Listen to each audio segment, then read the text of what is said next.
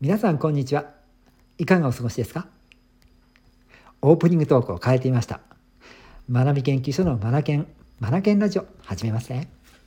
うんなんかいいな、うん、どうですか？気持ち悪いってそんなこと言わないでください。さあさあ昨日ね面白いワークというかですねセッションを受けたんですよ。この話をさせてください。どのようなセッションかというとですね、そうですね、10人ぐらいで行ったのかな？うん、10人ぐらいイメージしてください。で、1人ずつ、うんと、その人に対して、いいところですね、これを伝えていくというものなんです。例えば、僕、僕、僕に対してですよ。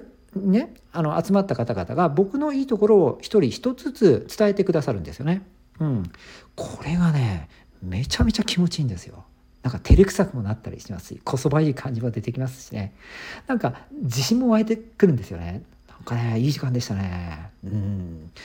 10人もの人たちからいいこといい面褒められたりするって体験ないじゃないですか。これは気持ちいいですね。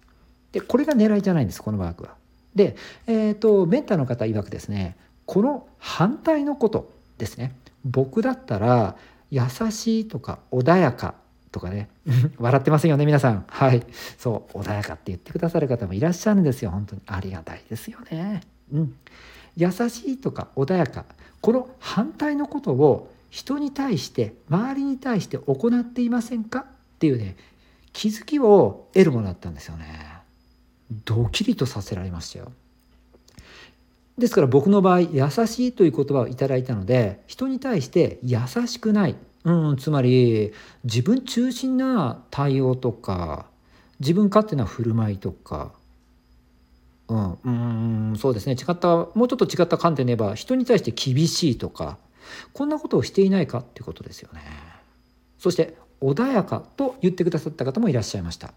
穏やかの反対ですから人を焦らすとか相手をこうなんかイライラつかせさせるようなことにもなってくるんでしょうね。こんなことをしていないかということですよね。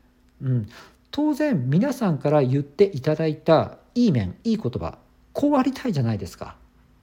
でその反対をふとした時に人様にやっていないかっていうこれを思った時にちょっとヒヤッとしますドキリとさせられますよ。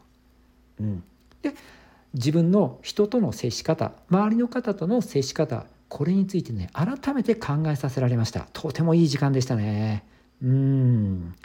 10人皆さんで行って皆さんそれぞれねこう言い合いっこしたんですがすごい場が和みましたね。とてもいい時間でした。はい。是非ねお子さんがいらっしゃる方とかねご家庭なんかでされてみるといいんじゃないかなと思うんです。すごく場がね和みますね。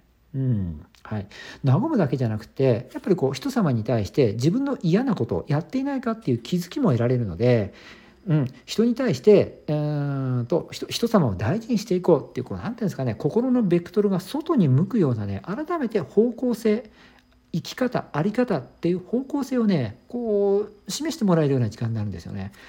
こう気持ちがポジティブになってきます。うん、とてもいい時間でしたね。はい、ご家庭でやってみるのもいいんじゃないでしょうか。